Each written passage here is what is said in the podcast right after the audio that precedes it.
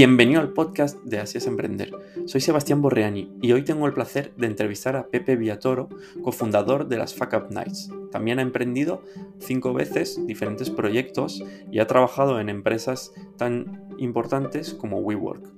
En este episodio hablamos de lo que es el fracaso, del tabú que hay al respecto, de cómo evolucionan las Fuck Up Nights en más de 10 años hasta llegar ahora a 300 ciudades del mundo entero en la que emprendedores cuentan sus historias de fracaso y cómo es abrirse públicamente a contar los errores.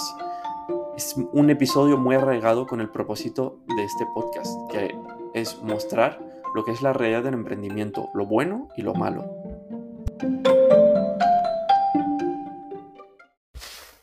Hola Pepe, bienvenido al podcast Así es Emprender. Muchas gracias por tenerme aquí. La verdad es que es un súper placer porque em, en la intro del podcast mencionaba Fuck Up Nice como uno de los pocos sitios donde uno puede aprender de sus errores, porque no se encuentra en casi ningún lado, ¿no? Y de, aquel entonces, que esto fue en noviembre del año pasado, eh, nombrar Fuck Up Nights, conocer el movimiento, es decir, investigué más aún para ver, oye, es que es de los pocos sitios donde realmente se aprenden los errores, en esos eventos a nivel mundial que se están haciendo. Eh, de entonces a tenerte a ti, uno de los fundadores de Fuck Up Nights en, en este episodio, es como, es como wow. Pues qué gusto, gracias por investigar un poquito y, me, alegra que veas utilidad en lo que hacemos y para mí es un honor estar aquí contigo. Pues si quieres, preséntate. Claro que sí, eh, ah, soy Pepe Villatoro, soy mexicano, eh, a mí me gusta presentarme como creador o emprendedor, me he dado cuenta en mi trayectoria en diferentes industrias, roles, trabajos, empresas y demás, que la línea conductora es crear y eh, nací y crecí en el sur de México, lo cual informa mucho mi forma de pensar hacia quitar la desigualdad sistémica en la que vivimos. Eh, Chiapas, eh, mi estado, es uno de los dos más pobres de México, con una gran población indígena que, donde muchos millones no hablan ni siquiera español. Entonces, entre clasismo y desigualdad y muchas otras cosas, hay mucha marginalización y es por eso que me gusta crear empresas y proyectos con impacto que, busquen quitar ¿no? esa desigualdad sistémica o, disminuirla. Y he hecho cinco empresas, he tenido una práctica de consultoría, asesoría en paralelo por muchos años también, que no lo cuento como otra empresa, y también he trabajado lanzando principalmente algunas empresas eh, pues, de Estados Unidos, en Latinoamérica y en el sur de Europa. ¿Con qué edad empiezas a emprender y cuál es tu primer emprendimiento? Mm, aquí depende a qué le llamemos emprender, pero eh, por ahí las primeras, eh, los primeros aprendizajes sobre emprender me vienen de la casa, de que mi papá es una persona que creció en un pueblito de mayoría indígena, no terminó la secundaria, el, el cole, y siempre trabajó, desde los seis años trabajó en el campo y luego eh, tiene esa, esa, historia de vida de comprar y vender cosas, ¿no? Para, para ganarse la vida, apoyar a sus papás, a sus hermanos.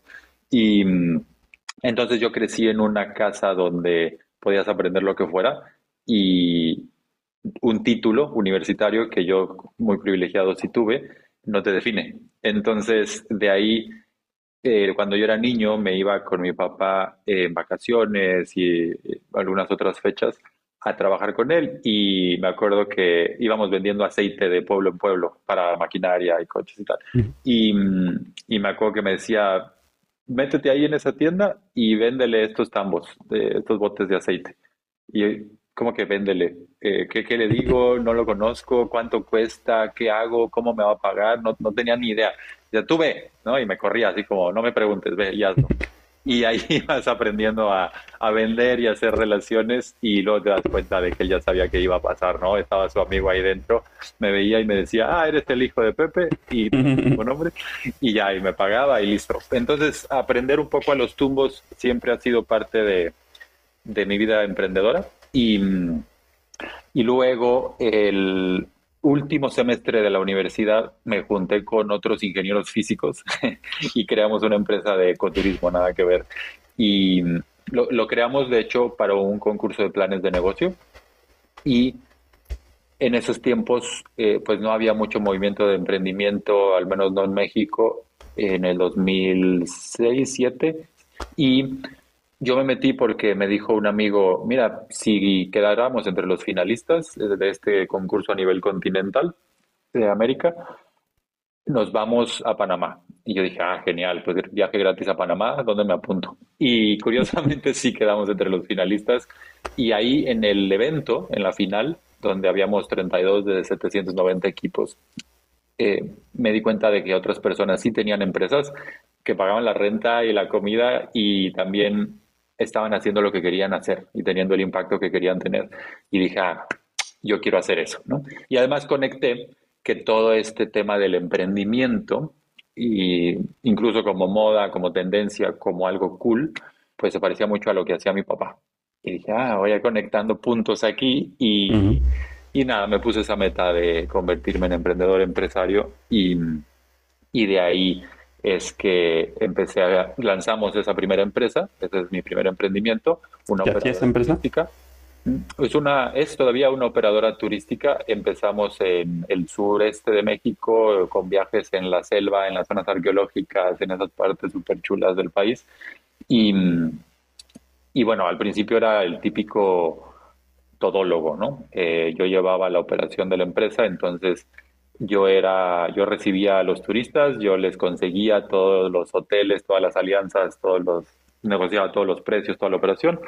Yo era chofer, yo era guía de turistas, yo era todo. Y, y vendíais directamente a los turistas o a través de hoteles o de agencias, perdón. No, eh, era muy simple el tema y ahí hay un interesante punto para emprendedores que cómo le hicimos para lanzar una primera empresa con clientes extranjeros, con altas expectativas, tours de semanas y que saliera bien la cosa, fue mucho gracias a Google AdWords. En aquellos momentos no había mucha competencia en los ads y, e invertimos, me acuerdo, el equivalente al día de hoy serían como 25 euros en ads y conseguimos lo que hoy sería el equivalente a 2.500 euros de clientes. de dos tours, nada más los dos. Y mm, entonces, pues de ahí ya incluso nos aventamos a comprar una pequeña furgoneta ahí para los, para los clientes y la operación y, va para adelante. Eh, pues repetir el modelito, ¿no? Hasta a seguirlo. Y yo salí de esa empresa por los típicos también eh, errores, en mi opinión, de emprendedor novato, que es lanzarte con la emoción, pero no analizar bien las expectativas tuyas y de tus socios y la visión estratégica y la visión de impacto de cada quien. Y ahora visto en retrospectiva me doy cuenta de que el, de los tres que lanzamos, el, el, socio que se quedó con la empresa y la sigue creciendo y operando muy bien y muy buen amigo, eh, estaba, él y yo estábamos, tenemos como los mismos gustos e intereses y formas de trabajo y superpoderes, diría, dentro de emprender. Y él estaba haciendo esas cosas, más de estrategia, de deal making, de corporate development, etc. Y, yo estaba más en la operación. Y entonces, eh, como novatos, no lo hablábamos y yo sentía que yo estaba haciendo todo y que no era justo y no estaba haciendo lo que yo quería hacer.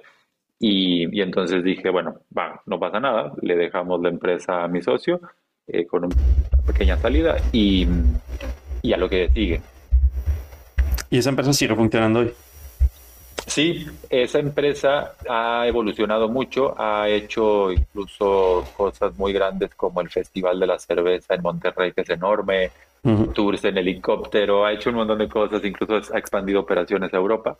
Y, ahí sigue, y seguimos siendo súper amigos. De hecho, con, con Alfredo, con mi socio, ex socio, ahora nos apoyamos también en coworking spaces. Eh, él hace las Focus Nights en Monterrey, y así seguimos colaborando de un montón de formas distintas. Anda, qué bueno.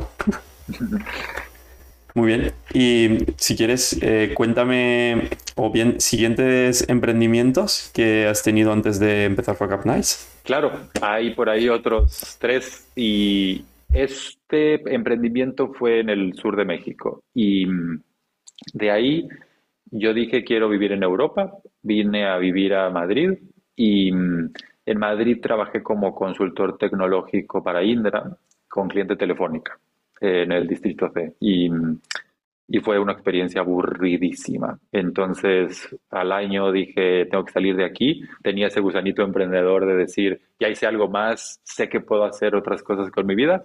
Y como un poquito de película, una noche a las 3 de la mañana me puse a anotar cosas que me gustaban y de esa lista salió una idea para emprendimiento que fue una, esa sí ya fue, una plataforma de contenidos, de crowdsourcing, de contenidos abiertos todo periodismo, análisis, opinión y tal, de mexicanos y mm, con una funcionalidad de voto, entonces digamos que pillábamos lo más votado, una voz democrática, y lo poníamos en una revista impresa que le dábamos a personas con discapacidades eh, para inmigrantes, para, mm, para que tuvieran mayor ingreso, eh, para que ellos se quedaban con el ingreso de la venta. Y, y entonces ahí fue una bonita historia también de muchos errores de emprendedor novato y sobre todo de emprendedor que no se rodea de la gente correcta, o sea, que no pide ayuda. Y yo me sentía muy como, uff, yo ya hice una empresa antes, yo tengo este superpuesto en euros haciendo el despliegue de fibra óptica en telefónica y tal, me sentía todo poderoso y sabelo todo y lancé esta empresa y yo hacía el desarrollo web, de una plataforma más o menos complicada con los votos y el sign-up y todo, que pues yo soy físico, yo no, los códigos que sabían para ciencia, no para web, ¿no? ¿Pero ahí desarrollaste tú o utilizaste alguna herramienta medio no que había entonces? Sí, empecé hackeando un content management system que ya eh, así open source y empecé a romper todo y a modificar todo hasta que quedó para lo que yo quería. Pero, pero sí, me tardé muchísimo más muchos más errores, cosas que no funcionaban eh, y, y, luego lo mismo en la industria. No sabía en qué industria me estaba metiendo. Eh, yo no sabía nada de diseño, no sabía nada de imprimir y hacer revistas, no sabía nada de vender publicidad y que te van a pagar seis meses después, eh, si es que te pagan, este, y todas esas cosas que con el tiempo, pues me tardé muchísimo en desarrollar el, la empresa sí llegó un punto de tener 800, 800 escritores de todo eh, España y, Latinoamérica hispana. Y la parte online empezó a funcionar muy bien. Lancé la, revista impresa, se empezó a vender y por fin conseguí algo de publicidad, eh, poco, eh, que era pues, el principal ingreso. Y para ese momento yo ya había perdido ahorros, ya estaba medio endeudado, ya había gastado todo mi capital social, ya llevaba dos, más de dos años tratando de lanzar esto. Y hubo un punto también donde me di cuenta que en la Ciudad de México hay mafias callejeras que extorsionan a todo el comercio en la calle, y formal e informal y todo. Y, y entonces, pues de repente, visitando una casa de uno de los vendedores, eh, ciego, mm, pues me comentó esto, ¿no? Que me enteré que les estaban quitando el dinero porque se dieron cuenta de que tenían más dinero. Y, y entonces entré en un dilema moral de decir, ¿estoy fomentando esa extorsión? Eh, ¿Qué parte del sistema podrido estoy siendo? Y terminé tomando la decisión de cerrar la parte impresa porque no sabía ni qué hacer. Eh, hablé con algún político de la Ciudad de México, bueno, administrador público, y me dijo, un poco como mira con quién te estás metiendo. Estas son las, la líder de la mafia que ha estado en la cárcel por matar a otras personas y, dije, bueno, creo que no sé dónde me estoy metiendo, creo que no tiene sentido em, buscar más por aquí. Y se cerró la parte donde venían los ingresos y quedó la parte online por un año más que llevaron voluntarios porque les gustaba mucho ese aspecto de libertad de expresión de una voz democrática y luego terminó de morir por no tener cómo sostenerse. Y en lo que dices de que en ese momento yo, como que, por lo que veo, tú haces muchas cosas, te gusta hacer eh, un poco todo, ¿no? Y dices, oye, me faltó rodearme de gente que igual eh, hiciera eso. Yo creo que es una cosa que pasa a muchos emprendedores, es normal, ¿no? Porque al final empiezas como uno, como dos, como tres, como pocos, toca hacer de todo, pero ¿en qué momento ahí hubieras dicho, ese es el momento de haber metido a alguien más o alguien que supiera hacer bien esta parte en vez de meterme yo? Pero claro, eso supone más dinero. Eh, ¿Cómo balancearías eso o qué hubieras hecho diferente en este caso? Si volviera a empezar ese tipo de empresa o esa empresa, lo haría... Eh, con asesores o mentores o socios, donde no forzosamente tienes que pagar un sueldo o tener un gasto de inicio, pero con personas que ya hubieran pasado por un camino similar o por personas que conocieran la industria. Yo soy, como emprendedor, soy muy de pensar que las ventas curan todo. Si tienes revenue, si tienes, sobre todo márgenes más que revenue, pues curas todo, ¿no? Eh, lo puedes arreglar en el tiempo a, billetazos o de alguna manera encuentras, eh, compras tiempo para solucionar las mm. cosas. Entonces me hubiera enfocado en eso, en gente que me hubiera dado el feedback para ir mucho más rápido en el go-to-market hacia el ingreso principal que era la publicidad, que en aquellos tiempos en online no te pagaban nada y mm, no mucho. Y, y hubiera sido, yo creo, mucho mejor. Eh, sí. Esa, esa, parte de mentores, eh, entiendo que es tipo consultores eh, a cambio más de equity, a cambio de pagarles. ¿Qué, qué enfoque tendrías? De todo, no, no forzosamente. Yo, eh, pues entre empresarios, entre emprendedores, hay muy buen rollo de apoyarse. Entonces, incluso simplemente levantar el teléfono y llamarle a alguno de tus contactos y decirle, a ver, de de A a la Z cómo haces tú el proceso de ventas, qué publicidad en tu revista y, te van a decir todo y te van a apoyar y te van a contactar con gente. Desde algo así tan básico como invertir una llamada de 30 minutos para aprender, hasta sí sumar, por ejemplo, un consejo de asesores o, de directivos, directores em, con acciones, pues es otra de las opciones, hasta entrar en en organizaciones más estructuradas, una incubadora, una aceleradora y tal, donde también te, te abren una red de mentores pues potente. Vale. Y mm, a, partir de ahí, eh, cierras y, el próximo paso. Ah, de ahí cierro y ya había empezado, ya me había involucrado con otra empresa social también, que fue tocar la puerta en una red internacional que se llama Impact Hub. Aquí en Europa, en España, el Impact Hub Madrid eh, no solo es muy bueno, sino en mi opinión es el mejor del mundo, de toda la red de Impact Hubs. Y, y entonces yo toqué la puerta en Londres y dije, ¿cómo funciona esto? ¿Cómo se le hace para llevarlo a México? Y a Ciudad de México. Y ahí entra otro error eh, interesante, que es que en este tipo de red lo que hicieron en ese momento, no sé si, sigan haciéndolo así, es que me dijeron, ah, Pepe, mira, qué bien, nos gusta tu perfil, muy enfocado en construcción de comunidad, en impacto social, ambiental. Te vamos a poner en contacto con otras personas que nos han escrito con el mismo interés de abrir en Ciudad de México para ver si se juntan y terminan haciendo algo juntos. Eh, y nos reunimos y obviamente te estás reuniendo con personas que no conoces, que no escogiste como socios que no habían hecho nada. hace años quizás habían mandado ese correo de me interesa y no habían movido un dedo. Y, y, entonces te juntas, eh, o sea, creo que aquí el mensaje es tratar de entender muy bien con quién quieres hacer empresas y qué tipo de socios quieres tener. Y entonces inició una fiesta de, que duró años, eh, un par de años creo, de poder lanzar ese coworking primero, el, el primer espacio, y estar cambiando socios. Eh, y pleitos de socios como jaloneo de quién se queda con el concepto y marca de Impact Hub en México, hasta que logramos pues que las personas que sí estaban metiendo el tiempo y la energía para lanzarlo, fuéramos los que lo lanzamos. Y, eh, y ahí está, ahí está el Impact Hub de Ciudad de México, un poco empujado ahí como, ¿sí? Es un coworking. Eh, sí, es, un espacio para empresas sociales, empresas, de impacto, que es parte de una red mundial. Y, y sí, se basa principalmente en el espacio de trabajo y eventos y, la comunidad en local y global. Y, y ahí sigue. Y, iba a decir un poco, pues, eh, no sé, eh, con, con, dificultad por la pandemia, obviamente, como todos los espacios físicos, pero, pero ahí recuperándose y abrieron un nuevo espacio y tal y yo también salí de eso al cofundarlo. Eso siempre lo iniciamos como una empresa de impacto, de decir, queremos que exista, pero no, no vamos a operarlo y a tener sueldos o dividendos a largo plazo. Y entonces ahí está teniendo el impacto que buscábamos. Muy bien.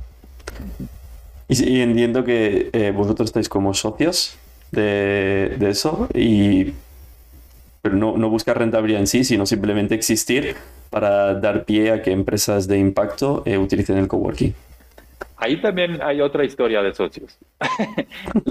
no somos socios ya. Eh, y es curioso porque empezamos cuatro personas y habían, como siempre, diferentes visiones del espacio, de la comunidad, del impacto, de la, del tamaño del proyecto, del estilo. Y habíamos quizás una visión más de vamos a abrir a enfocarnos en cómo es el espacio, más de coworking, y otra visión más de comunidad. Y, y al final, pues conseguimos inversionistas, conseguimos el espacio, el diseño arquitectónico todo, y todo para lanzarlo, y se lanzó. Pero hubo un momento en el que dijimos, algunos de nosotros dijimos, no queremos asociarnos con ciertas cosas que están sucediendo aquí. Y. ¿Cómo que?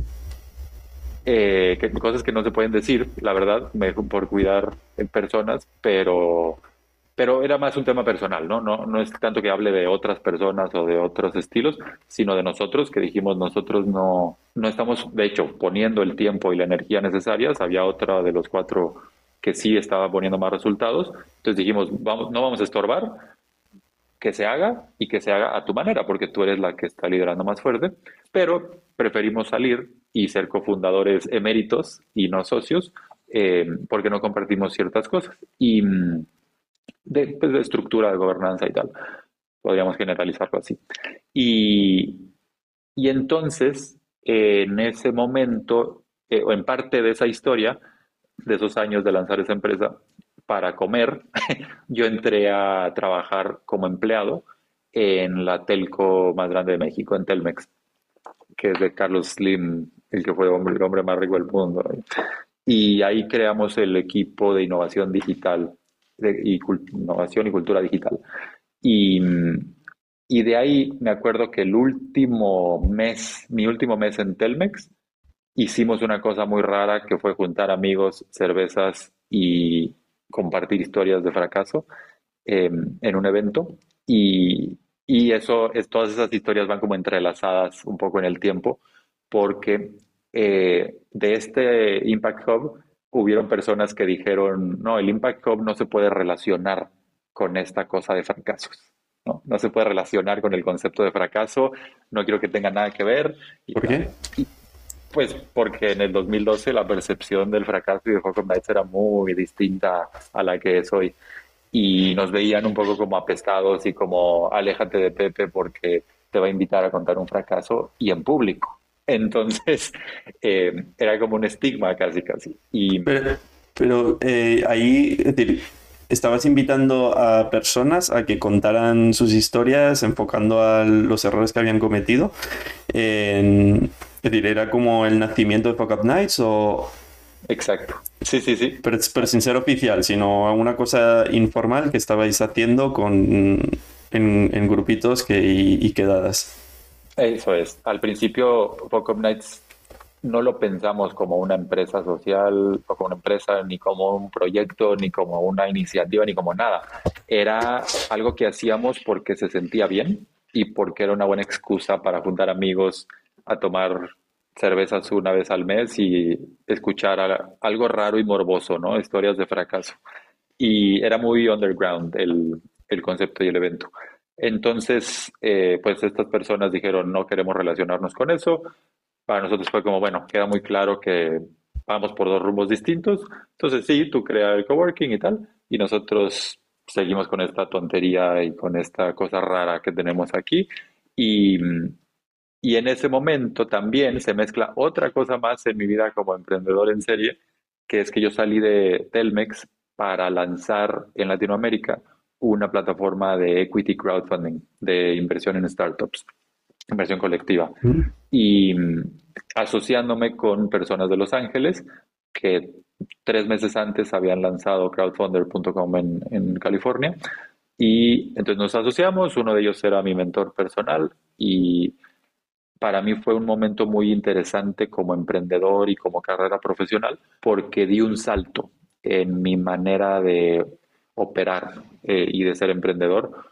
Y me refiero a que esos socios eran personas con mucha mayor experiencia eh, que yo. Entonces, cuando te sientas a trabajar con ellos, pues les copias todo y les copias cómo mandan un correo, cómo levantan capital, cómo comunican, cómo todo, cómo contratan. Y me formé como emprendedor y como profesional exponencialmente. Digamos que mi carrera explotó en todos los sentidos.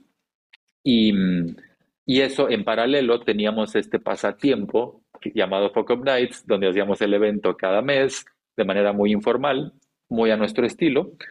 Y para nuestra sorpresa, al mes 7, 8, nos llegó un correo de San Sebastián, de Donostia, diciendo quiero replicar Fuck Up Nights aquí. Y nosotros dijimos, wow, nunca lo habíamos pensado, pero vamos a intentarlo. Y empezamos a hacer manuales y guías de marca y toda la estructura inicial de, de lo que hoy es el movimiento global. ¿Y cómo os conocieron? Por Yorokobu. Fíjate que en esta, cuando hacíamos las primeras Fuck Up Nights en Ciudad de México, era eso. O sea, no exagero cuando te digo que poníamos las cervezas en un plástico así con hielos y todo lo pagábamos nosotros para los amigos, muy informal.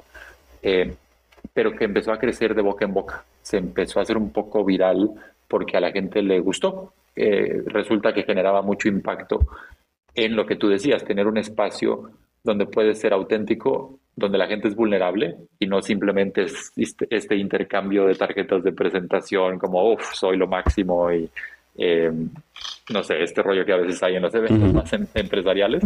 Y, y, era cool también, ¿no? Era una fiesta. Siempre teníamos música y borrachera después de las historias y salíamos a las 2 de la madrugada, de la mañana. Y entonces era una mezcla interesante de voy, me inspiro, conecto de manera verdaderamente humana, me divierto y todo. Entonces empezó a viralizarse y a crecer de boca en boca.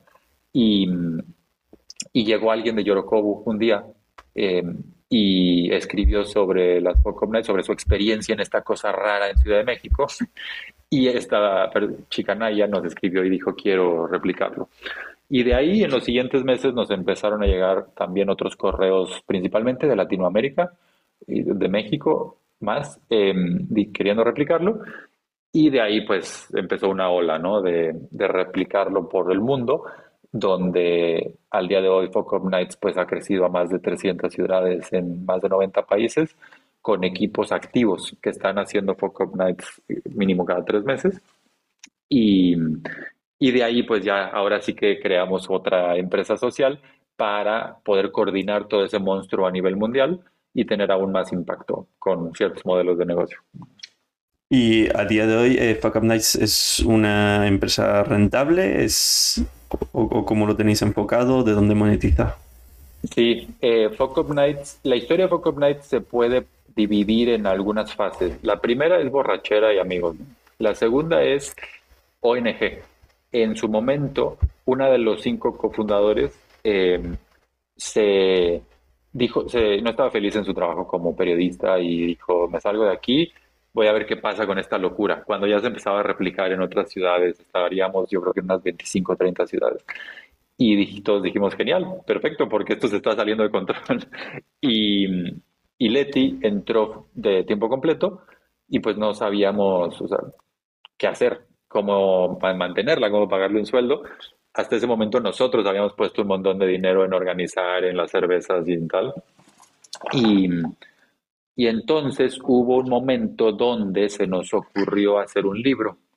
Y con esa idea de, porque era como, uff, estamos en 25 ciudades, hemos escuchado un montón de historias, vamos a poner todo ese conocimiento en un libro.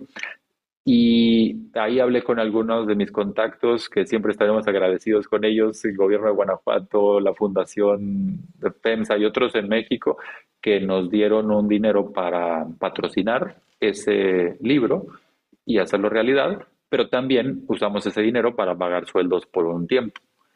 Y uno de los patrocinadores eh, fue una banca de desarrollo del continente americano y, y entonces se enfocó mucho eh, su participación en que tuviéramos conocimiento duro, ¿no? Como datos y, por qué fracasan las empresas y tal.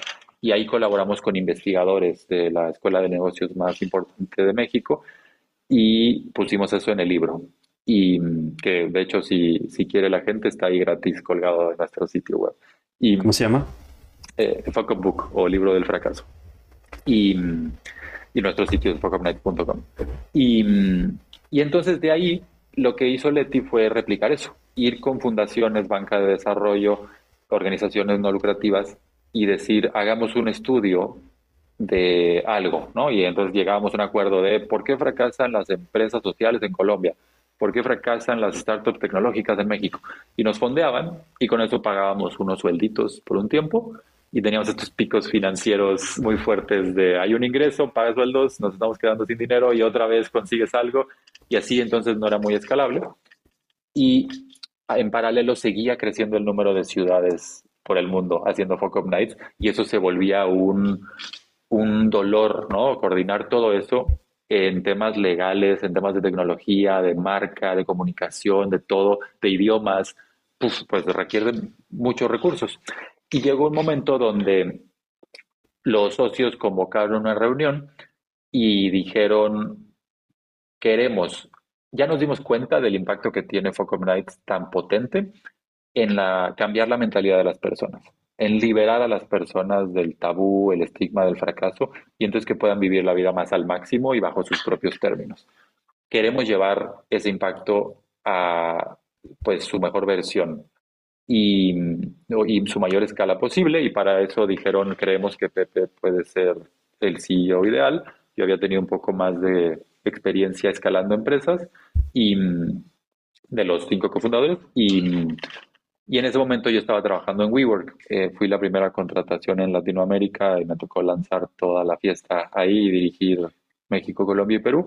Y, y me dijeron, sabemos que ganas un dineral en WeWork y que estás muy feliz ahí, pero queríamos poner esta idea sobre la mesa.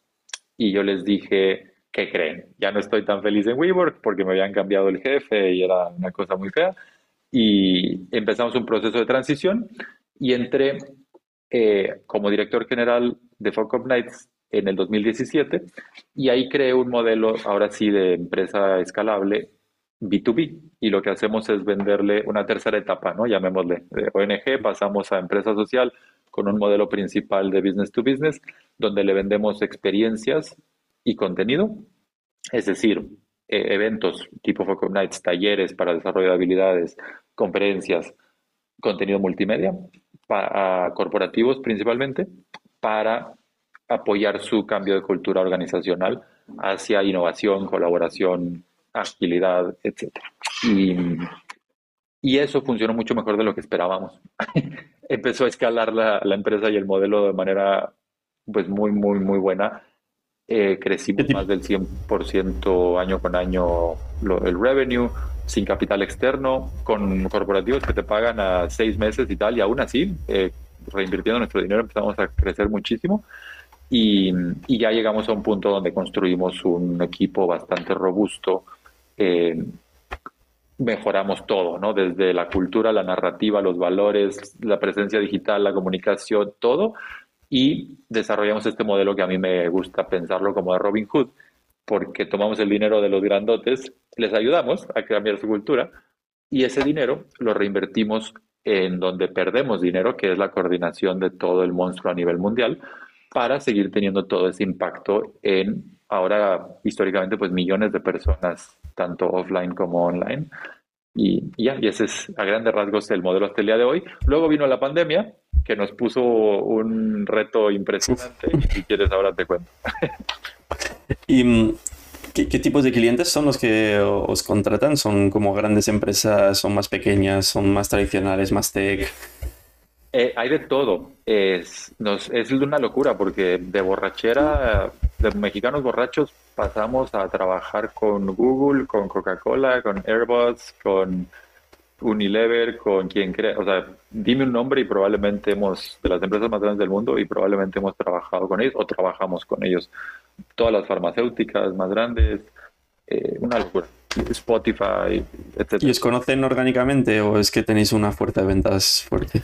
No, nuestro modelo está muy enfocado en, eh, en que sea inbound el acercamiento, porque Focus Nights también puede ser muy idealista, muy hippie, eh, entonces, nos gusta hacer las cosas difíciles, nos gusta solo crecer si el mercado lo demanda. Entonces tenemos una estrategia pues, del famoso flywheel, em, un círculo donde entre más ruido haces, más crece tu comunidad, ¿no? Más ciudades tienes. Entre más crece tu comunidad, más te conocen personas que trabajan en cierto corporativo. Entonces nos pasa mucho que alguien, digamos, alguien joven fue a una Focus Night, salió a las 2 de la mañana súper enfiestada en Ciudad de México y, y, dijo, ay, quizás esta locura podría servir en mi trabajo en Verizon. Y entonces nos escriben y dicen, oye, ¿esto serviría en Verizon? Eh, sí, y tenemos todo este modelo muy profesional y optimizado y hemos trabajado con todos estos. Y entre más tenemos clientes, pues más tenemos márgenes para reinvertir en toda la comunicación y el movimiento. Y, así nos vamos. Entonces, sí hemos hecho esfuerzos de outbound, sí tenemos esfuerzos de business development, pero son minoritarios porque siempre queremos, no queremos caer en ser una empresa que crece solo por crecer, eh, sino verdaderamente guiada por la necesidad de la cultura y la sociedad. Y, y entonces esa es la estrategia y ese es el modelo hasta el día de hoy. ¿Y qué equipo tenéis? Ahorita somos como 25 ya post pandemia. Eh, tuvimos que reducir tamaño de equipo eh, y, y entonces las áreas principales son pues esta que trabaja con corporativos, obviamente la que coordina todas las ciudades a nivel mundial y la de comunicación, eh, que es comunicación de Focus Nights y también un área de media donde hacemos los contenidos para corporativos y algunos otros proyectos específicos más como de productora. Qué bueno. Cuéntame qué pasó en la pandemia. ¿Cómo sobrevivisteis la pandemia como, como muchos negocios y más cuando te basas en esas partes de eventos, de offline? Fue una joda porque imagínate que íbamos creciendo más de 100% año con año, y ya estás facturando primos millones y todo, y, y todo muy feliz y subiendo sueldos y, todo muy, muy guay, abriendo oficinas en diferentes partes del mundo y 99% mm, o 99.9% de lo que hacíamos era en persona, offline. Y viene la pandemia, yo me acuerdo que por ahí de mediados 20 de febrero empiezo a ver que el virus salió de China y llega a Italia y todo esto, y dije, uff, esto ya se salió de control, nos va a pegar durísimo. Para poner en contexto y hacerlo un poco más dramático, o usar un poco de storytelling al estilo Focus Nights, imagínate que nosotros veníamos de ese crecimiento, tener de clientes a las empresas más grandes del mundo, un modelo muy optimizado, con márgenes muy altos, con NPS, o sea, recurrencia y felicidad de los clientes altísimo. ¿Puedes dar algunos datos de NPS, recurrencia, margen, facturación en ese momento? para eventos de fracaso con nombres de grosería, con poker en el nombre, estábamos llegando casi al 40% de recurrencia, o sea, de, o de repetición de clientes que nos dicen, eh, ok, hice Focus Nights para este proyecto de innovación, o para mi presentación anual de resultados, o para X, pero nos gustó tanto que queremos volver a hacerlo. Eh, en la misma oficina. No estoy contando, ahora hagámoslo en otro país. Además, todo eso. Que tenemos clientes con los cuales hemos trabajado en ocho países distintos y tal, porque se van recomendando entre, entre oficinas. Y, y es curioso porque nunca pensarías que si te pidieron para, no sé, X necesidad particular, el retiro de líderes de X empresa, que les guste tanto y que sea el mejor contenido de la conferencia, el evento, el retiro, que quieran más después. Y entonces tenemos varios clientes con los que trabajamos históricamente de manera recurrente e incluso hemos creado series de eventos con ellos propias, ¿no? Como comunidades internas en sus corporativos. Y, y, entonces fortaleces un cambio cultural ejercitando el músculo, ¿no? repitiendo y, poniendo en práctica lo que dices, pero a largo plazo. sí, porque un one shot a lo mejor no cambia una cultura. Eso es, exactamente. y, ahí lo que decimos, la, eh, ¿cómo lo llamamos? Es como caballo de Troya. Decimos, justo, puedes hacer un evento y van a haber chispazos y van a haber personas que tal vez cambien comportamientos o creencias por eso, pero van a haber muchos otros que no. Lo que necesitas es ejercitar el músculo. Y entonces lo que decimos es, somos como un caballo de Troya que se mete en el cliente para trabajar con un grupo específico y generar una pequeña comunidad. de locos champions que quieren hacer las cosas diferentes. Y ayudando a ese equipo, hacemos que luego ese equipo llame la atención y sirva de ejemplo para otros equipos. Y ahí vas amplificando el impacto. Y, y volviendo prepandemia, entonces, números buenos, eh, también NPS, facturación o margen como... Sí, súper guay. Eh, ingresos en todas las monedas del mundo. Nos sentíamos como, ¿qué nos puede pasar? ¿no? Somos súper potentes, marca mundial, operamos en donde sea, tenemos equipos en 92 países para poder implementar. ¿Qué podría salir mal? Pues que desaparezca tu industria. Llega la pandemia y en, me acuerdo que en nuestra sesión de consejo de cofundadores, en, yo, yo, yo llamé una sesión de consejo especial para decir, esto ya se salió de control, nos va a pegar durísimo. Y di algunos números, el 83% de nuestro revenue puede desaparecer así de la noche a la mañana, que es todo el B2B, y, y lo demás pues, puede desaparecer en el tiempo, eh, que es algo minoritario de todas las ciudades en el mundo, y, y patrocinios y otras cositas. Em, y, y en ese momento, para algunos del consejo todavía no estaba tan claro y me dijeron como, está siendo alarmista, no puedes ir a asustar así al equipo, eh, como a meterlos en modo economía de guerra y, de pivoteo duro.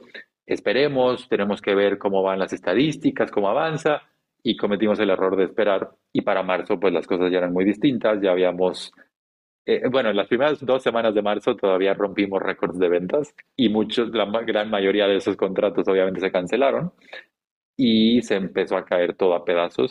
Y yo digo, perdimos un mes porque pagas toda la nómina de un mes. Estábamos muy bien y teníamos varios meses de cash en el banco. Eh, éramos muy precavidos en ese sentido, pero pierdes un mes y entonces ya no puedes liquidar a gente, que en Latinoamérica es carísimo despedir a la gente. Te, te cuesta tres meses o más de, de sueldo de la persona. Y entonces tuvimos que hacer un montón de malabares que fueron lo típico, ¿no? Cortar proveedores, bajar sueldos, gente que se fue en pánico, dijo esto va a fracasar, entonces me voy, busco un, trabajo en otro lado, eh, bien por ellos, y seguimos siendo muy amigos, y así, entonces a reducir, reducir, reducir los costos, tratar eh, de conseguir financiamiento lo más rápido posible, pero cierto tipo de financiamiento porque tampoco nos queríamos comer un crédito que luego termináramos en bancarrota y pagando como personas mucho dinero y no lo conseguimos. Eh, todo el mundo cerró la llave, todos los bancos financieras. Y, y entonces, para no hacerte el cuento muy largo, terminamos facturando al principio como el 30% de lo que facturábamos previamente, haciendo cositas en digital. y, y, luego empezamos a crecer en digital. Llegamos tal vez como al 45, 40, 45% de lo que facturábamos antes, ya en un nuevo punto de equilibrio que eran con muchos menos proveedores, con muchos menos gastos, con sueldos bajos, eh, pues yo me, me, quité sueldo y eh, en otro momento bajamos el sueldo de dos socios que estábamos en la operación al 50% y así. Y, y era este nuevo break-even, ¿no? Era un break-even como medio falso, temporal. Y y seguimos ajustando y tratando de crecer en digital. Y entramos en esta indefinición pandémica de que han habido momentos donde digital empieza a crecer y todo el mundo está en Zoom y es el futuro y ahora somos así. Y luego todo el mundo está harto de Zoom y de las videollamadas y entonces empieza a caer los eventos digitales y luego empiezan a otra vez a renacer los eventos en persona. Y ahora 2000 segundo semestre de 2022 todavía estábamos en un renacimiento de eventos en persona, pero mm, como que no bien. Y ahora en el 2023 ya se ve un repunte muy fuerte y está volviendo a crecer Focus Nights otra vez en números negros. ¿Ya estáis cerca o acercándose a ese 100% pre-pandemia de facturación no, o todavía falta? No, no, estamos lejos todavía. Eh, de hecho, los socios pusimos dinero de nuestro bolsillo, cantidades importantes para financiar eh, y en lugar de arriesgarnos con financiamiento de otros y ah, pues sin tasa ni nada, ¿no? Para apoyar a la empresa, obviamente, y, y no, para nada hemos visto ese dinero de retorno ni esperamos verlo por un rato. El punto es que la empresa vuelva a, los sueldos y puntos de antes y, y ahí vamos, ahora sí, Ostras. Y Yendo a la parte de. Eh, es, decir, si quieres, cuenta cómo es un Fuck Up Night para quien no lo haya vivido, que, es una. Es, una agenda típica en un Fuck Up Night que ocurre. Me, me, gusta mucho cómo lo describe mi socio Charlie. Él dice: Una Fuck Up Night es el punto medio entre una conferencia de negocios o de emprendedores y una mega fiesta borrachera. Y es cierto, porque justo el, el, el modelo es muy simple es tener tres o cuatro oradores por noche. Cada uno cuenta su historia de fracaso en 7 a 10 minutos con no más de 10 imágenes y luego hay preguntas y respuestas. Eh, y de ahí, ese es el, como el esquema con el que iniciamos muy simple y de ahí ha ido evolucionando a tener otras características. Pero ahí es donde está mucho de la magia, en el hecho de que hay una persona contándote una historia personal de fracaso no está filosofando sobre el fracaso, está contando una historia personal. un caso real, concreto, suyo.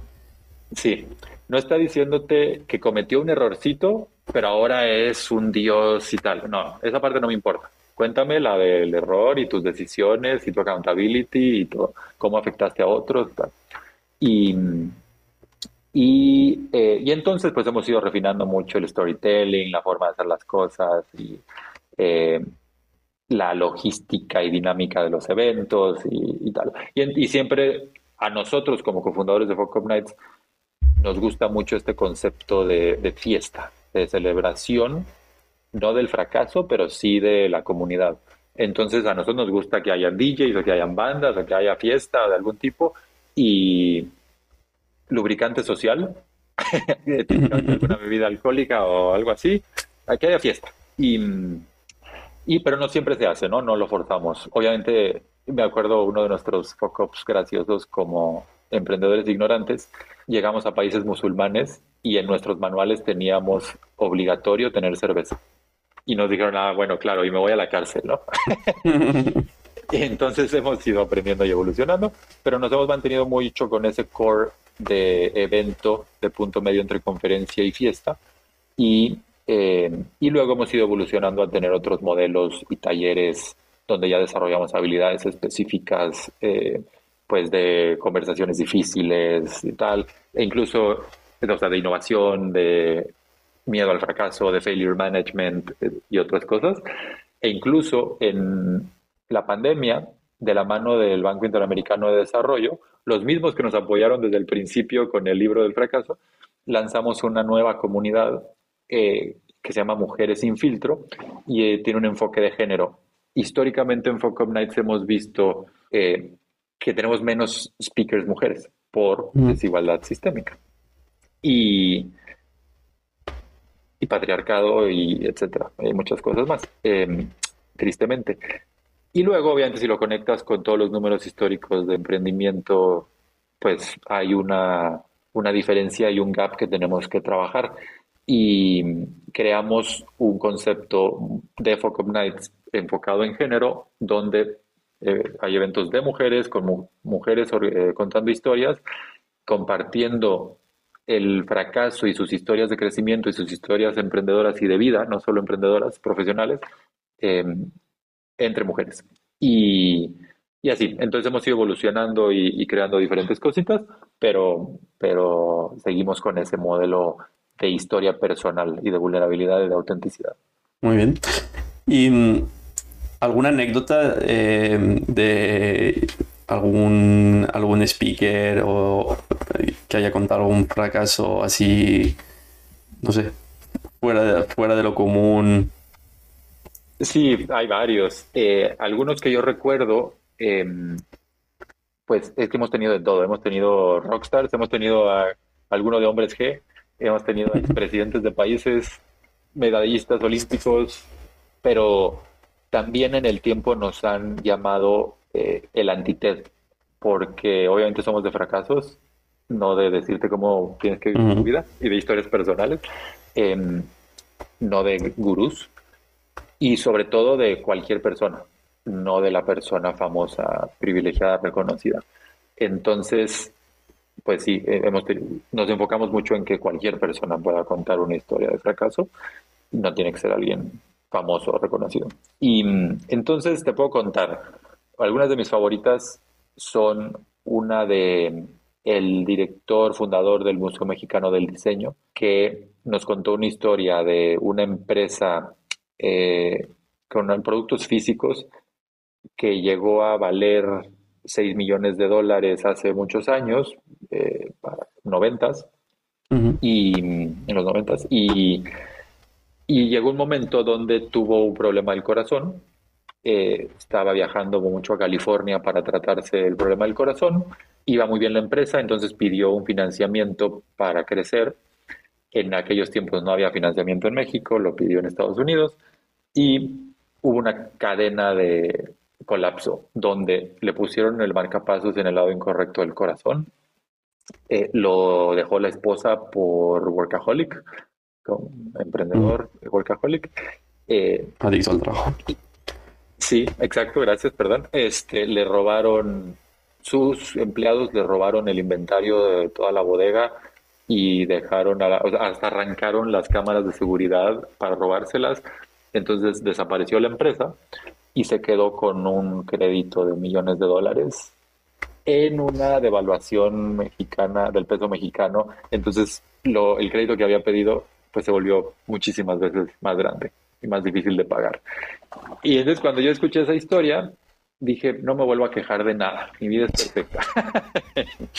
Eh, y ahí está, ¿no? Y salió de ese problema y y arregló su corazón y, volvió a tener otra pareja y ahora creó ese museo mexicano del diseño que está al lado del Zócalo en la Ciudad de México y es una cosa genial.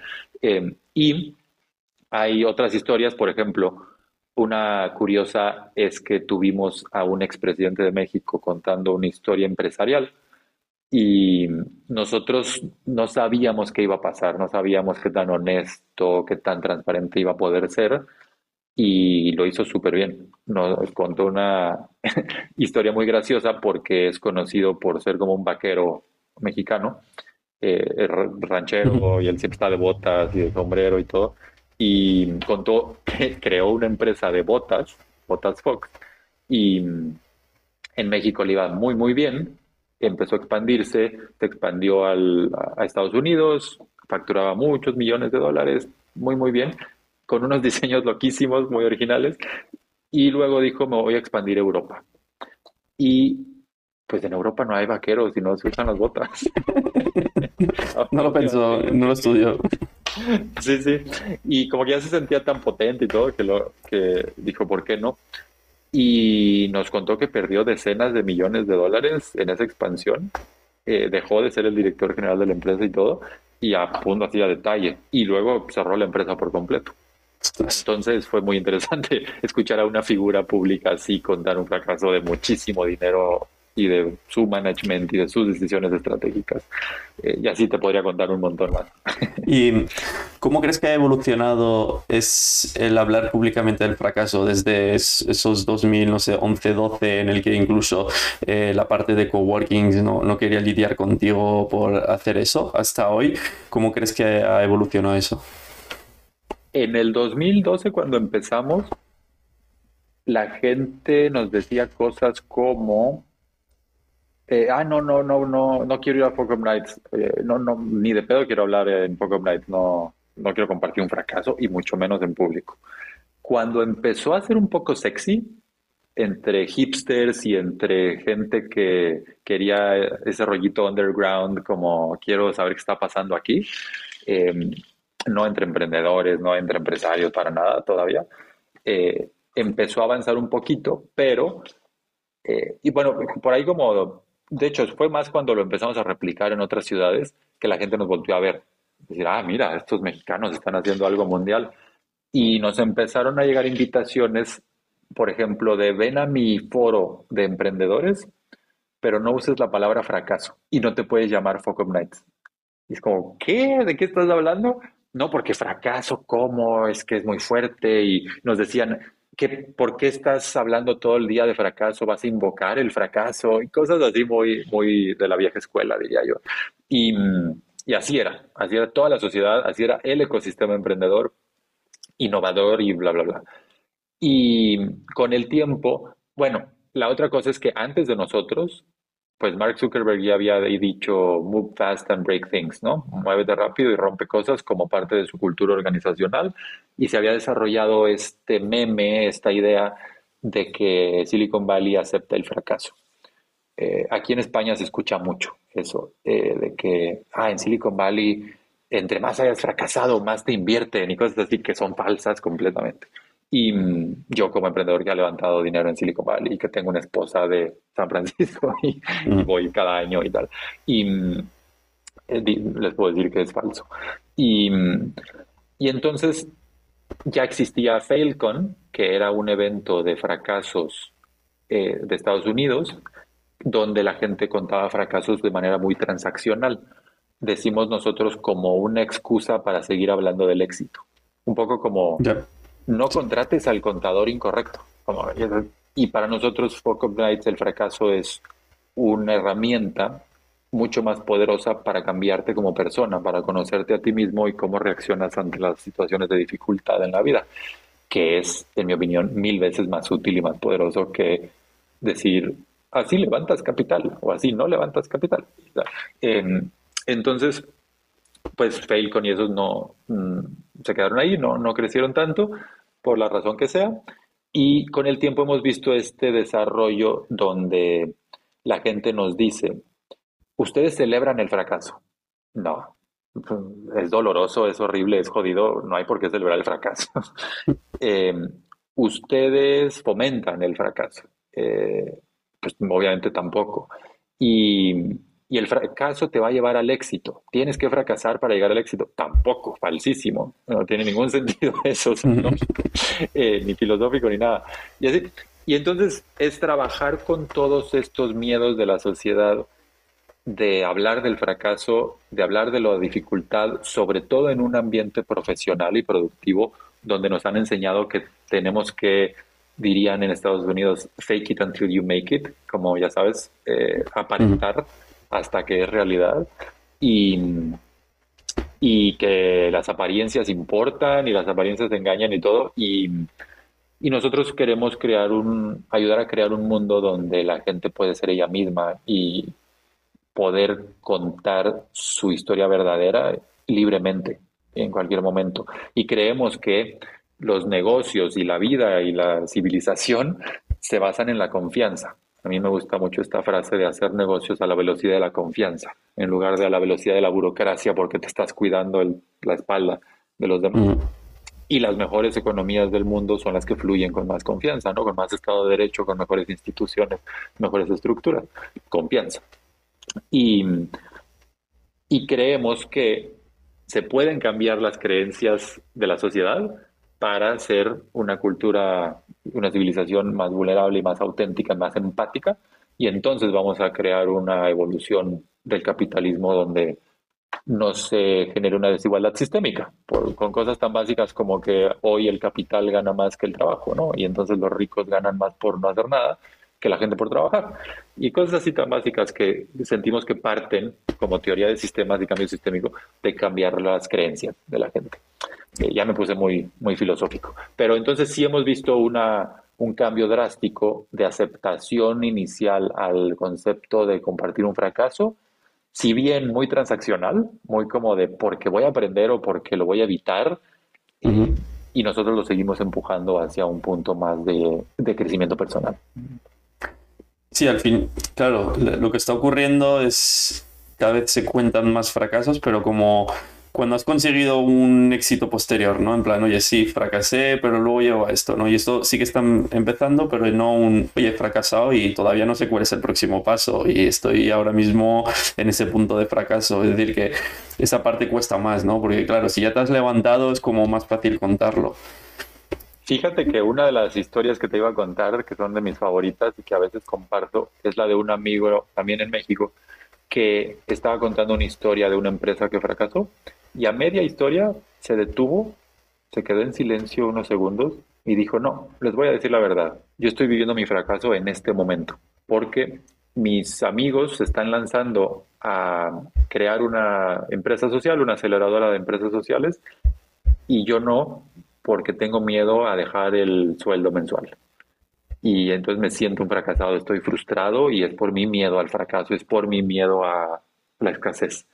Em, y, y, se echó a llorar y yo me tuve que parar ahí, que estaba moderando, abrazarlo y todo. Y, y me parece genial, o sea, me parece increíble que haya tenido la valentía de compartirlo así en ese momento improvisado. De eso se trata. Y mucha gente en el tiempo nos ha dicho que Focus Nights se convierte mucho en una terapia grupal, es como un alcohólicos anónimos o narcóticos anónimos. Y es muy cierto, porque incluso yo admiro mucho el trabajo de Alcohólicos Anónimos como algo que ha cambiado la vida de muchísimas personas eh, por décadas y décadas.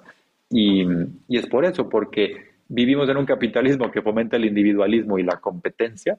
Entonces, todo lo opuesto de comunidad y de conexión y tener un espacio donde puedes conectar de manera, pues eso, repitiéndome, pero vulnerable y auténtica, te cambia la vida, ¿no? Es, es un ritual de consolación, dirían los filósofos, que es muy necesario y que dejamos de tener desde que pues la iglesia ya no representa ese ritual de consolación forzoso para, para muchos.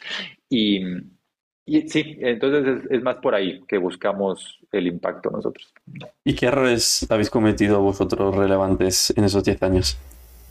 Algunos de nuestros favoritos han sido eh, cagarla, por ejemplo, con clientes. Eh, de hecho, hace dos días estuve en Madrid, en la Focus de Madrid, contando este fracaso, entre otros, que es eh, trabajar con una empresa cliente, que es una de las tres empresas de televisión más grandes del planeta, y nos pidieron un evento, una Focus Night, para su evento más importante de Latinoamérica, donde traen a todos sus clientes más grandes, y para nosotros era el sueño, porque era trabajar con esta mega empresa, que nos den a conocer con todos sus clientes más grandes de Latinoamérica, todos los corporativos, y que nos paguen por hacerlo, y hacerlo con actores famosos, es genial.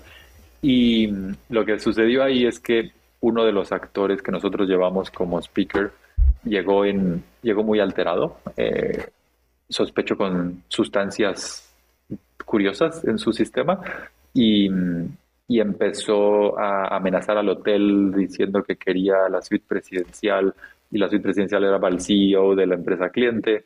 Le quitó la suite presidencial y empezó a amenazar a la gente y empezó a decir que el hotel y la empresa cliente y nosotros como Focus Night éramos racistas porque le queríamos dar la suite presidencial a un gringo y no a él. Y así estaba muy, muy, muy alterado. Y llegó al evento, a la Focus Night. Obviamente lo sustituimos. En un día, en unas horas, lo sustituimos por otro actor y otro, otro speaker. Y, y llegó al evento a grabar y amenazar a la gente y a gritarles y a decirles cosas y lo posteó en Twitter. Entonces se volvió una cosa viral que salió en la televisión, en programas de parándula y todo. Y, y en Twitter todos sus seguidores era casi como de boycott fuck up nights porque son unos racistas y tal, pero la gente le cree lo que sea a los famosos. Y entonces fue un mega susto y el cliente nos terminó odiando por el resto de la vida porque le llevamos a un drogadicto allá o a una persona en un estado alterado de conciencia al evento. Eh, ese es uno de tantos que, historias que tenemos. Y mm, habéis sacado también un libro. Sí. Hace muy poco, ¿no? que de hecho salió en España hace, no sé si un, par de semanas o un, mes. Sí, hace 13 meses estaba en esta misma mesa escribiendo mi parte del libro. Eh, cuatro cofundadores de Folk Nights coescribimos este libro donde compartimos muchos de los mayores aprendizajes que hemos tenido en los 10 años de escuchar fracasos y vivir fracasos y de crecer una empresa social de este tema y de este impacto a nivel mundial. Entonces se nos acercó Penguin Random House eh, hace años, curiosamente, y fue un foco porque empezamos a trabajar en un concepto de libro en aquellos tiempos y era más limitativo. Era como, no pueden haber imágenes, si no puedes decir estas cosas, si no se puede llamar así, no puedes decir fuck, hasta un punto donde dijimos, bueno, entonces no queremos. Y años después vinieron otra vez y nos dijeron, hagámoslo para su aniversario 10, ahora sí un poco más bajo sus términos. y, y entonces encantados avanzamos y lanzamos eh, publicamos Leace en caso de fracaso, con nuestros mayores aprendizajes hacia el autoconocimiento, crecimiento como emprendedores, anécdotas, historias de los speakers y de, y de nosotros mismos como empresa. Y mm, publicamos en México a finales de año y publicamos en España ahora, hace un mes. Y, y encantados eh, porque la recepción ha sido muy bonita y la gente nos escribe diciendo, ay, mira, me, me, gustó mucho esta parte y es bonito reconocer que las cosas que has vivido pueden ser útiles para otras personas. Qué guay, qué guay. Eh, la verdad es que no lo he leído todavía, pero lo tengo ya de camino, así que con, mucha, con, muchas ganas de, de, leerlo y entiendo que es como una continuidad también de este episodio de, de, para quien quiera profundizar más en un poco los errores que habéis visto de emprendedores, los vuestros, etcétera, todos esos aprendizajes que, que con ganas de leerlo. Muchas gracias. Eh, ¿Quieres compartir algún error más o algún aprendizaje más de todo tu recorrido profesional? Pues otro, quizás el más fresco y de los más potentes, es todo lo que vivimos en la pandemia. Y aquí el aprendizaje es como una tortura, ¿no? De años, la pandemia para una empresa de eventos mundial. Eh, todos los superpoderes de ingresamos en todas las monedas del mundo y operamos en todos los continentes. Entonces, si hay crisis en uno, no pasa nada porque tenemos ingresos de otros. Toda esa resiliencia. En el momento de crisis se vuelve un dolor porque ahora habla con los de Kazajstán y con los de Tokio y con los de tal. Em, y cóbrale al cliente de Nigeria y todo, y es mucho más difícil operar una empresa pequeña con expectativas y operaciones mundiales.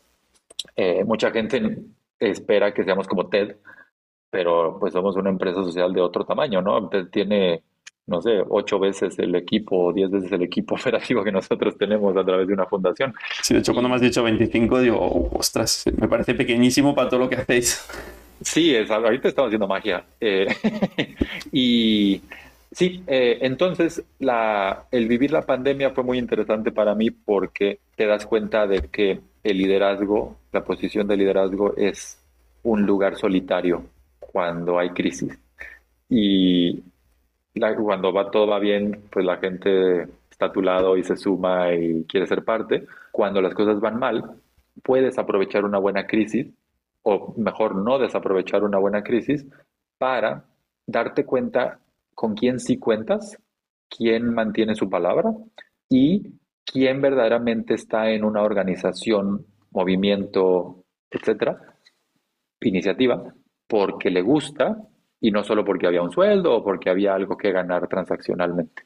Y esa mm. gente va a ser más resiliente junto contigo, eh, va a echarle un poco más de ganas. No digo que se sacrifiquen y que sean mártires por una empresa social, para nada, pero sí te das cuenta, ¿no? De quién tenía más eh, alineación y quién tiene más carácter y quién vive sus valores y no nada más los dice de dientes para afuera.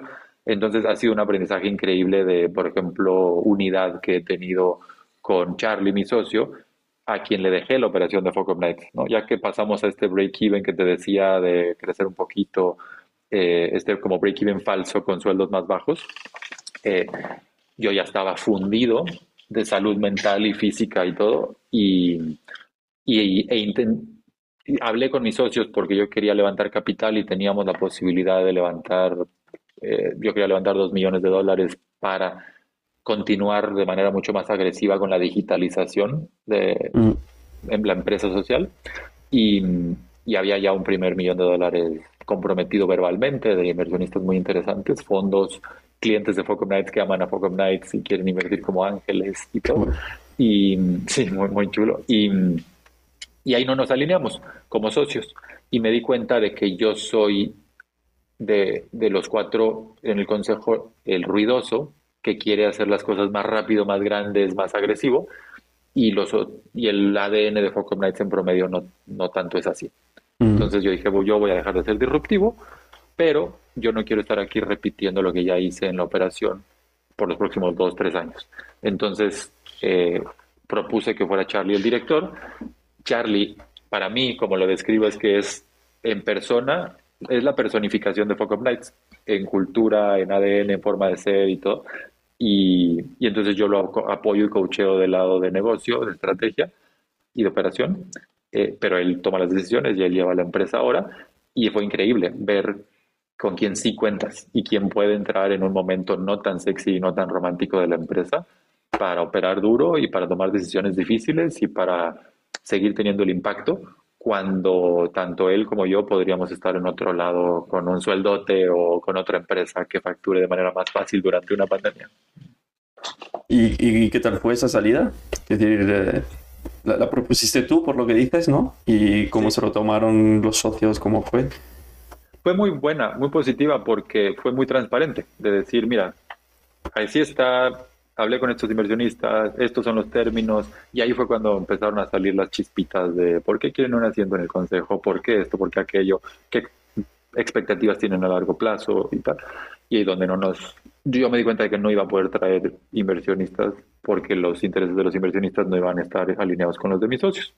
Perfecto, no pasa nada, se descarta esa idea, pero yo ya no quiero estar aquí en la operación, porque ya viví esto, ¿no? Del 2018 al 2020 y, y mejor ayudo a alguien a que lo viva y lo aprenda y yo le doy como los tips, ¿no? Un poco la, la, vista de qué va a pasar en el futuro. Y, y, y, propuse a Charlie con toda esta misma conversación de por qué Charlie, cómo le voy a ayudar, cuál es nuestro plan de transición, cuál es el plan de Charlie específicamente propuesto por él, etcétera, etcétera. Y todos estuvimos súper alineados ahí sí con todo esto. Entonces ha sido muy, muy smooth, ¿no? muy, muy fácil eh, en cuanto a la transición. Y como lo trabajo yo ahora es que tengo una sesión semanal pues, de coaching y de apoyo con Charlie, más las sesiones de consejo, más lo que le ayudo consiguiendo de contactos, clientes, contrataciones, etcétera. Es muy curioso lo que dices porque lo veo muy reflejado en muchos emprendedores, incluso en mí mismo, lo de esto ya lo hice durante dos años, sé que hay que volver a hacerlo dos años más y soy la persona perfecta para hacerlo porque ya lo viví, pero no me apetece porque me gusta hacer cosas diferentes, los retos, la incertidumbre. Yo creo que el emprendedor tenemos como eso en la sangre de, ostras, es que si, si ya sé el ABCD que tengo que hacer, es como que no me motiva, ¿no?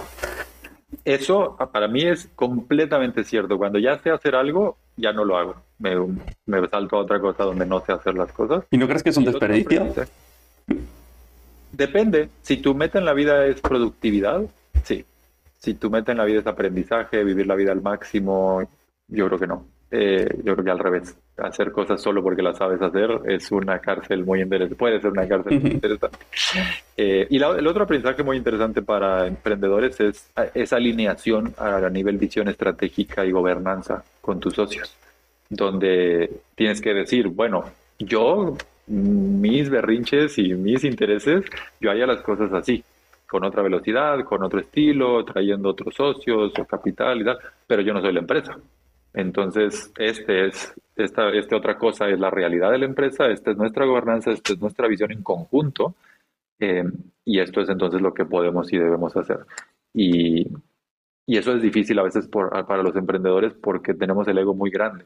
¿No? Como emprendedor creas algo para los demás porque crees que necesitas, que la gente necesita eso que le vas a aportar. Es un tema de ego bastante curioso.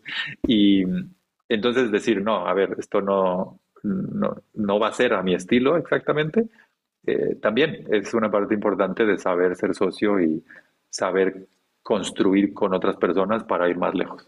Muy bien. Últimas tres preguntas muy rápidas. Uno, ¿Qué odias hacer en tu día a día? ah, va, la primera, de una en una. El, en este, me tomé un sabático en los últimos meses ah, y seis meses de sabático y uno de los aprendizajes curiosos fue que leí un libro que habla de zona de excelencia o zona de incompetencia donde no sabes hacer las cosas, zona de competencia donde las haces ok, zona de excelencia y zona, zone of genius, zona de genialidad. Y dice, la trampa está en la zona de excelencia porque es donde la gente dice, Pepe es muy buen manager, Pepe construye equipos, Pepe es buen vendedor, ¿verdad? Entonces le voy a dar un sueldote para estar aquí haciendo las cosas que yo quiero que haga, no que él quiere hacer. Y tu zone of genius es donde las cosas te dan energía, donde haces algo que para otros se siente como un trabajo, pero para ti no, algo que está más hecho único para ti, ¿no? Y te fluye muy bien. Y, y entonces muchas veces porque en esa zona de excelencia y de productividad, ya sabes hacer las cosas, te puedes encasillar a ti mismo o puedes vivir la vida que otros diseñan para ti, eh, es peligroso y es difícil saltar a una zona de genialidad porque facturas menos típicamente, o porque es algo más raro y no tan reconocido por la sociedad capitalista. Y entonces ahí también me di cuenta de que mi zona de incompetencia y mi zona de lo que no me gusta es hacer cosas repetitivas donde siento que casi cualquier otra persona podría hacerlo. Y, por ejemplo, yo, yo me considero como arquetipo un vendedor, pero a mí me gusta vender narrativas, vender ideas, no vender un producto específico y repetitivo y optimizar hasta el último céntimo las operaciones del equipo de ventas. No, eso no es para mí. Yo lo creo al 80% y luego se lo heredo a alguien más que es ideal para el perfeccionamiento de los procesos. No soy tan buen administrador, no soy tan bueno para mantener las cosas. Incluso con mi esposa tenemos muy claro que yo soy bueno para generar dinero, pero no soy bueno para mantenerlo. Ella sí que es muy buena para invertir y para crecer y mantener el dinero. Entonces nos repartimos esa, esa bueno, ella también genera, ella es buena en todo, pero, pero yo soy malo en esto, entonces yo no lo hago. Y en esas cosas soy malo, y mi Zone of Genius me he dado cuenta que es este tipo de conversación profunda donde conectas con las personas, generas confianza y entonces puedes hacer negocios o no negocios, proyectos eh, a la velocidad de la confianza. Y, eso es a lo que me dedico ahora, ya como empresario, a los breakthroughs, ¿no? No tal vez voy a estar vendiendo un evento o algo así de manera repetitiva y muy optimizada, pero tal vez sí voy a traer una capitalización durante la pandemia para Focus Nights del Banco Interamericano para, para ayudarnos a salir de la pandemia em, y cosas que son más transformadoras. Esa es la parte 2, que es la que te iba a preguntar. lo que te encanta es esa parte de, de, contacto humano profundo, generar relaciones profundas, entiendo, de narrativa asociada. Sí, el, la respuesta más divertida es que me gusta ser mala influencia. Hubo un momento en la vida donde unos amigos empezaron a decir, no hables con Pepe porque es mala influencia. Si hablas con Pepe vas a terminar renunciando a tu trabajo o haciendo alguna locura. y me gustó mucho la definición, el concepto de ser mala influencia y me lo apropié. Y, y entonces me gusta ser mala influencia. Me gusta, por eso estoy tan alineado y soy tan apasionado de lo que hace Focus Night porque Nights es mala influencia a nivel mundial, a nivel macro, y te quita esos tabús, esos estigmas y te invita a vivir la vida en otros términos. Y a mí me gusta mucho hacer eso, y siento que eso parte justo de la confianza, de, y la, no hay confianza sin vulnerabilidad. Y la última pregunta que hago a todos es algo que no hayas contado a nadie o casi nadie, y eso que tú seguro que has contado mucho. de vida emprendedora, algo que no haya, que no haya contado tanto. Eh, la parte que no he contado tanto tal vez es el cómo si no vienes de riqueza, eh, de colchón familiar y tal, y de, dinero, le haces para poder mantenerte como emprendedor en el largo plazo hasta que logras ser emprendedor, ¿no? Después de todos esos fracasos y altos y bajas y tal. Y, y es curioso porque de fondo he tenido esta práctica como de asesoría, consultoría de empresas, que muchas veces ha sido mejor negocio que mis emprendimientos. Ejemplo, cuando estaba haciendo mi fracaso de la revista, pude durar casi tres años perdiendo todos mis ahorros y mi dinero y invirtiendo e impulsándolo, porque en paralelo estaba haciendo páginas web para fundaciones y organizaciones de la sociedad civil. Eh, y ahora lo pienso y digo, qué tonto. Ahí estaba la empresa. Hubiera hecho una agencia de diseño web y eso sí hubiera funcionado bien en su momento porque de ahí comía. Eh, entonces, ese es otro, creo, aprendizaje interesante como emprendedor de que a veces nos casamos demasiado con nuestras ideas y lo que queremos hacer en un momento específico y no escuchamos lo suficiente al mercado ni a nuestros superpoderes, lo que verdaderamente nos fluye. Y está bien a veces decir, no voy a hacer exactamente el proyecto de mis sueños ahorita, porque el mercado no lo, no lo demanda. Eh, voy a hacer algo que sí fluye y con esos recursos voy a ir diseñando mi vida y llegar al punto en el que quiero estar. Vale. Oye, pues ha sido un placer tener de entrevistarte, poder eh, hacer que compartas todo lo que ha sido tu vida emprendedora, los aprendizajes, errores. Eh, podría estar 10 horas haciéndote preguntas, pero vamos, pasaremos al libro ahora. muy bien, muy bien. Muchas gracias por tenerme. la verdad, eh, se disfruta mucho este tipo de conversación. Muchas gracias.